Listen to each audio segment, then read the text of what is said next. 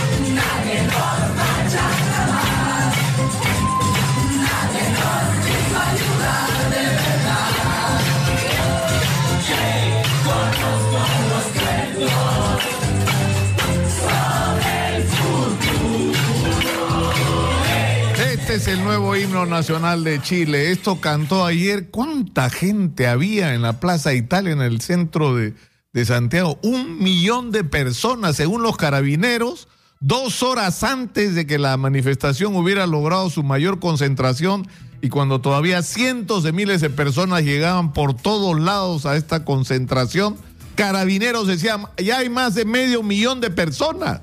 La propia policía reconocía lo que estaba pasando.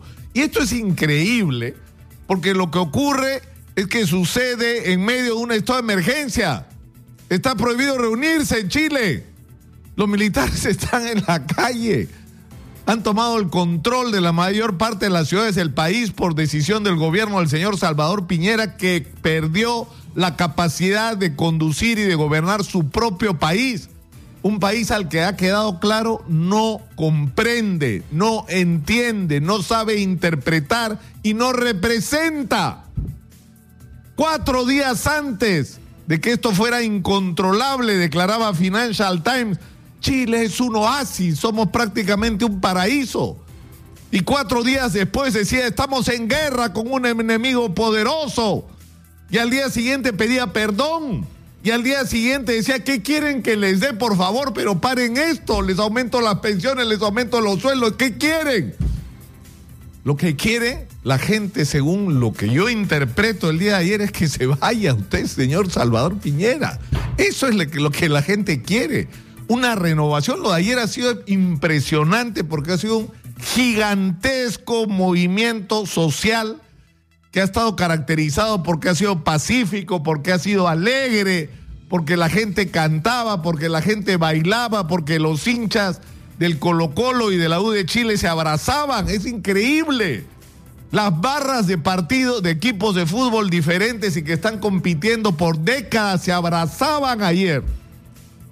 Y estaban jóvenes, colectivos, gente de los barrios, sindicatos, y no había partido político que pueda decir yo dirijo este movimiento. ¿Por qué? Porque no estaban los partidos políticos. Esto ha sido a pesar y más allá de los partidos políticos.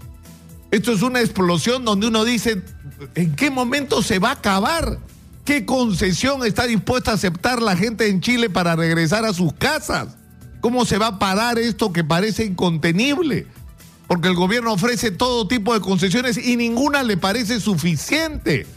Porque lo que uno parece entender de esta manifestación es que primero es una señal absolutamente potente de la sociedad de que se cansaron de, que todo esté tan mal, se cansaron de la iniquidad, se, cansaron de que la justicia sea uno para los ricos y otra para los pobres de un sistema económico donde unos pocos tienen mucho y la inmensa mayoría sobrevive, porque eso es la realidad de nuestros países y no solo de Chile, ¿no? Un sistema en el cual el acceso a los servicios cada vez es más tedioso, más caro y son servicios por lo general de peor calidad. La gente se cansó de todo, de las malas pensiones de jubilados, se cansaron de los peajes, de que le suban los peajes, ayer había bloqueos en las carreteras.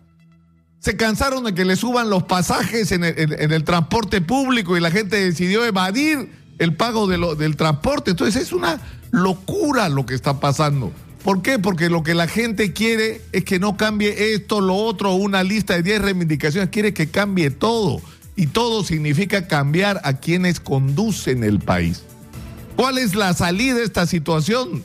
Los chilenos encontrarán la respuesta.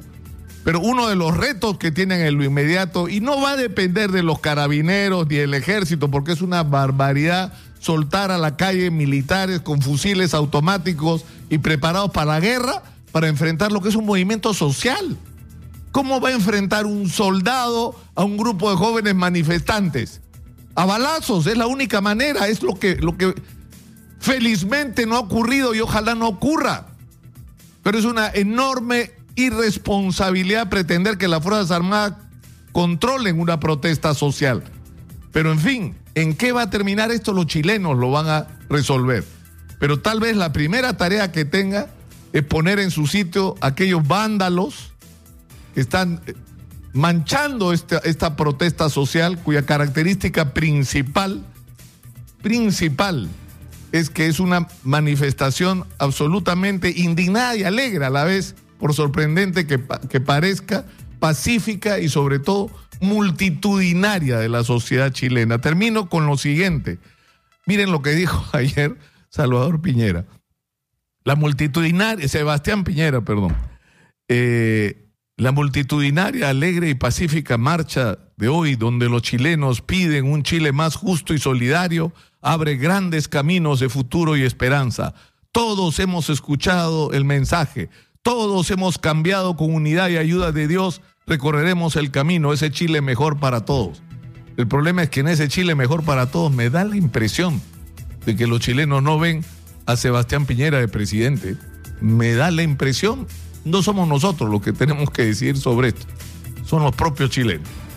Este fue un podcast de Exitosa.